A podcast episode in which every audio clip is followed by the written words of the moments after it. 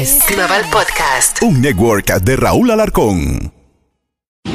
Si manejas por encima del límite de velocidad, hay muchos sonidos diferentes que puedes escuchar, como el sonido de tu auto chocando.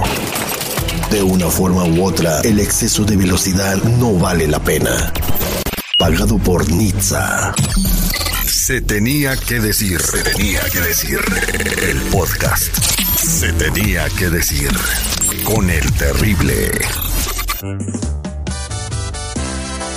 Estamos de regreso al aire con el terrible al millón y pasadito y nos viene a visitar un compa que tiene una carrera, bueno, ni quiero hablar de los éxitos que ha tenido, muy querido por la gente, un artista que canta con mucho sentimiento a caballo, eh, llena plazas donde quiera que se presenta, la gente lo aplaude, lo quiere. Estamos hablando de desde los chiquitos hasta los papás de los chiquitos, artista de tres generaciones, él es Ernesto Pérez, mejor conocido como el Chapo de Sinaloa. ¿Cómo está, compadre?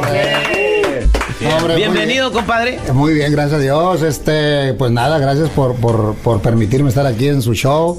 Estoy encantado. No, también nosotros de tenerlo aquí. Eh, un éxito tremendo que ha tenido sus canciones, eh, por ejemplo, la de Recostada en la cama, eh, siguen sonando en, la radio después de 20 años de que fue primer lugar, de que se ganó un Grammy, un premio lo nuestro con esa canción. detrás de la puerta, quiero contigo, un montón de éxitos. ¿Cómo se siente de que tus canciones sigan sonando en radio después de tantos años? Pues era, la verdad, siempre inicié mi carrera con mucha intensidad, con muchos sueños, con mucha, con muchas ganas de, explorar el éxito, eh, viajar, etcétera. Pero nunca pensé que, que trascendiera mi música a este nivel. Y, y hoy por hoy, pues disfrutando mi mundo de la música mi vida al máximo. La verdad que estoy muy feliz eh, visitando otros países con mi música, México, Estados Unidos, pues ni se diga. Muy feliz.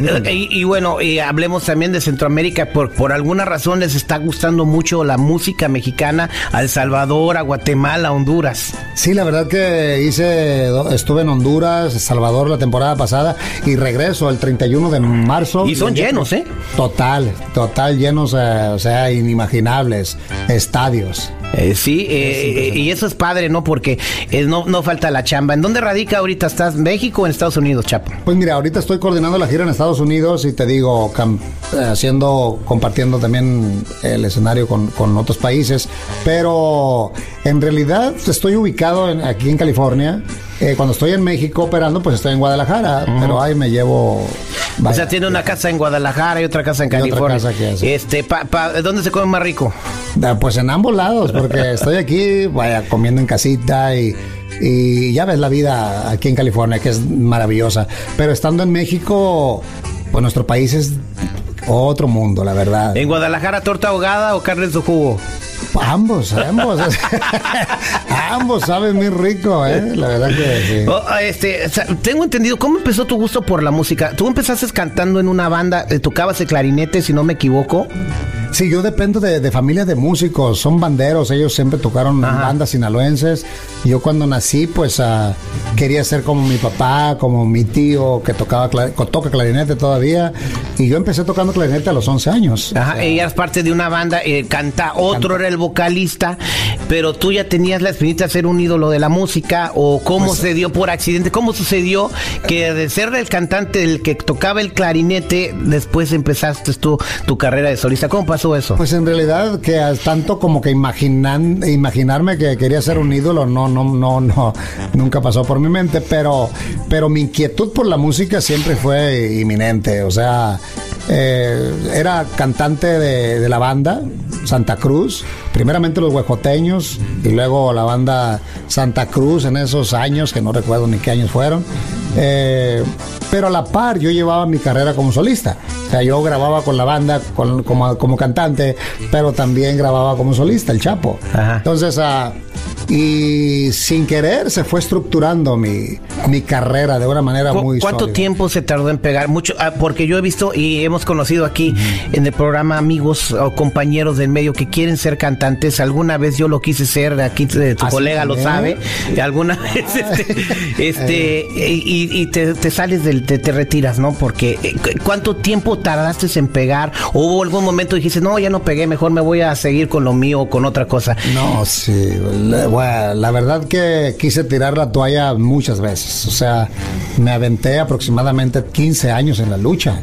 Y soñando, es, y cuando menos eh, acordé, reventó ese tema que se llama recostada en la cama, después de haberle hecho lucha mil veces, ¿no? Entonces, esa fue la canción a la cual se debe el, El el éxito, éxito, el éxito que tuvo el Chapo. Y de ahí, ¿cuáles le siguieron, Chapo? Pues pri- recostar la noche, eh, primero fue recostar en la cama, luego para que regreses, si yo fuera ladrón, la noche perfecta, eh, detrás de la puerta. Uy, puro madrazo. Puro, Sí. puro madrazo que se Sí. sigue escuchando. Que O sea- sigues prendiendo la radio en México, en Estados Unidos, en Centroamérica y siguen sonando esas canciones. Usualmente una canción de un artista que pega la rola, eh, rota mm, seis meses y se fue. Y curiosamente, o sea, imagínate que en, en- en Colombia hay más de dos artistas que en, en esa época jalaban y grababan música con arreglos, todo idéntico. Y son un éxito los chavos allá en, Colombia. Entonces, wow, es para mí un honor saber que fui un- una influencia para esos chavos eh, en otros países, grabando mi- la, la música que yo había hecho éxitos. Y bueno, yo me río hoy, ¿no? Fui, yo les grababa los demos aquí y ahora ellos los grababan allá para éxitos. Bárbaro, este, sonando también en Colombia. Eh, la marca personal del Chapo, ¿cuál es? El bigote. El bigote, yo creo que el bigote, ¿no? Nunca te has cortado el bigote. Sí, pero estamos hablando de muchos años atrás, muchos, muchos años atrás. Pero no, hasta yo me desconozco. Ahora, si fuera luchador, entonces sería má- máscara contra bigote, ¿no? Para apostar algo que duela, ¿no? Wow, máscara contra bigote, no, yo creo que no hay nada que pueda. No te cortarías el bigote por nada, sería hasta que salga con los trillos por delante, como dicen.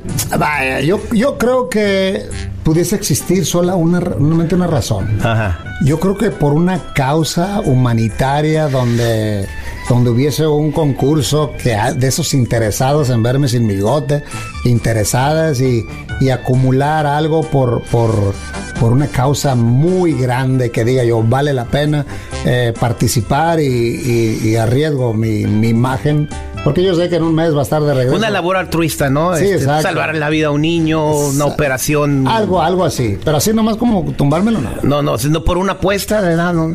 No, una apuesta, no, no me gusta hacer apuestas. A ver, Chapo, si llega la mujer de tus sueños. si llega la mujer. La de mujer de tus sueños y te ¿sabes qué? Chapo, tú me gustas, pero no me gusta tu bigote. No le gusta. No me gusta tu bigote, quítatelo y soy toda tuya. Kim Kardashian, ¿no? No, no, no, no. Alguien de pero alguien que tú digas, wow. No, yo le daría una razón, una razón por la cual iba a desistir de quitarme el bigote. ¿Cuál? ¡Ay, Dios mío! Solito se engancha mi compadre. Ay, pues, Chiquito, Ya pero mejor me picoso, callo, ya mejor me callo, ya mejor me mejor, ya, mejor, ya no sé. Eh, la, la fama, eh, llegó, un momento eh, que la fama te mareó. ¿Qué es lo más? ¿Qué, qué es lo que, que- que alguna vez esto es algo de que, que por la fama de repente dicen que a veces que la fama los alcanza, que nos mareamos en un tabique o te has mantenido siempre tranquilo? Fíjate que yo creo que el haber tardado 15, 20 años en lograr el éxito me dio el espacio para concientizarme qué era lo que yo estaba buscando. Y cuando me encontré con esa, con el éxito, la fama, eh, estaba yo ya harto, preparado, no sé cómo llamarle, para asimilar y Lo poder entender qué era la fama, qué era el éxito.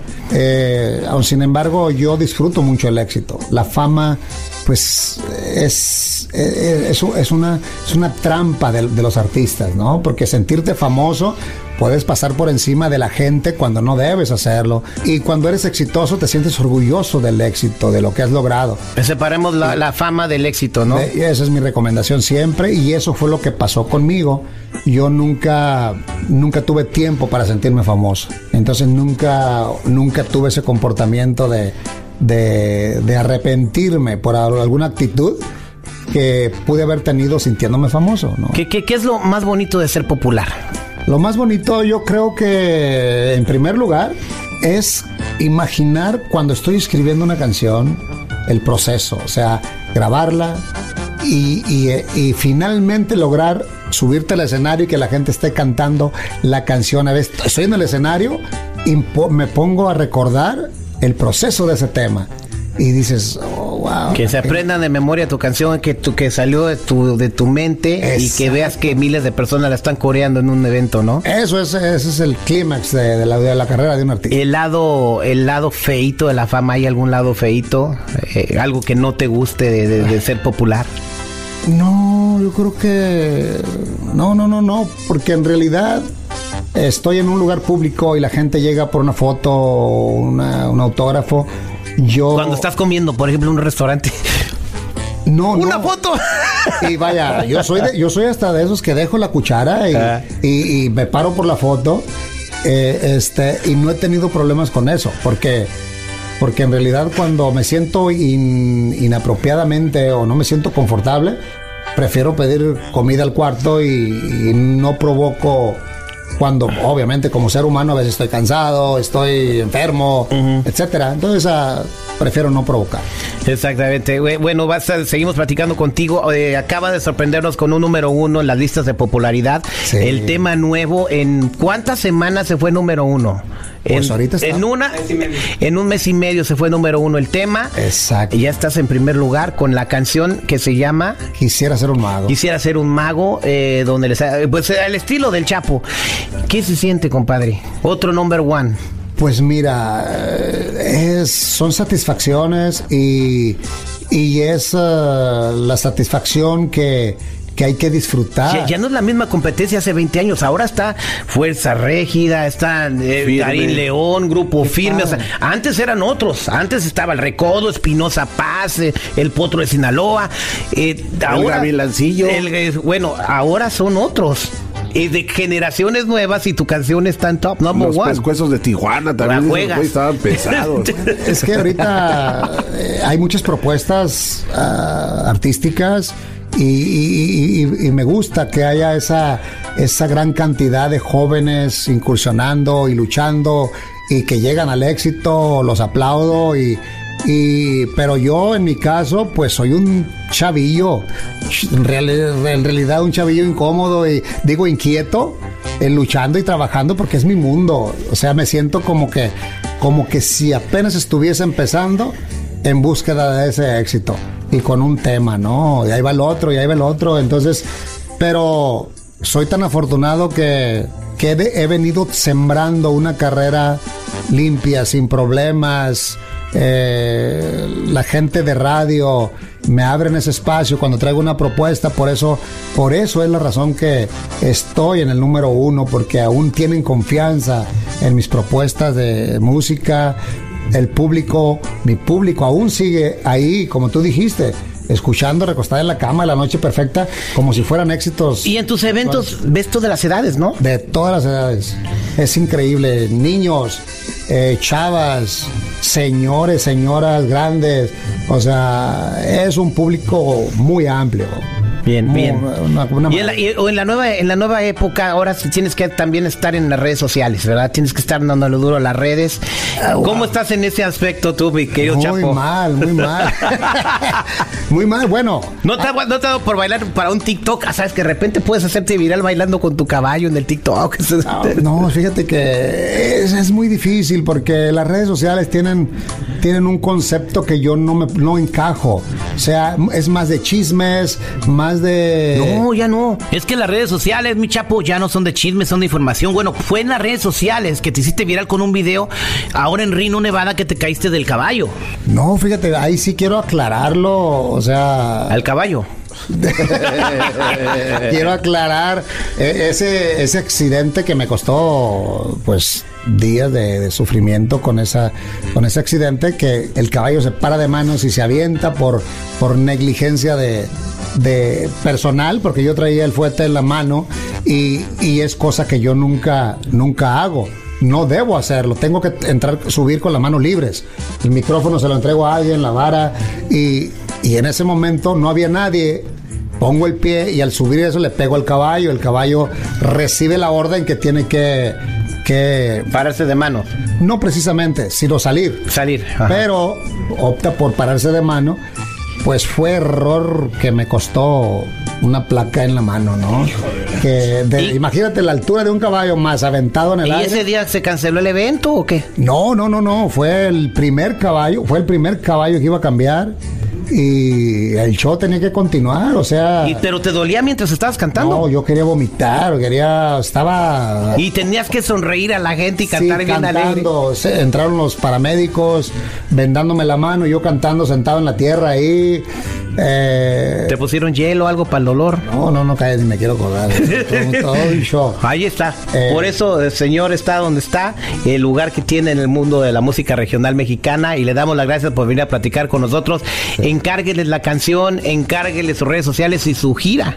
No, hombre, pues ahí les encargo mi más reciente sencillo que, que, pues, como repito, es una propuesta muy interesante, estilo Chapo 100%, quisiera ser un mago, es una, es una, una propuesta de amor que va perfectamente para que los hombres puedan enamorar a sus parejas y la van a conquistar cuando le pongan ese tema, estoy seguro. Pues aquí va. Pues, ahí va, por favor, se las encargo.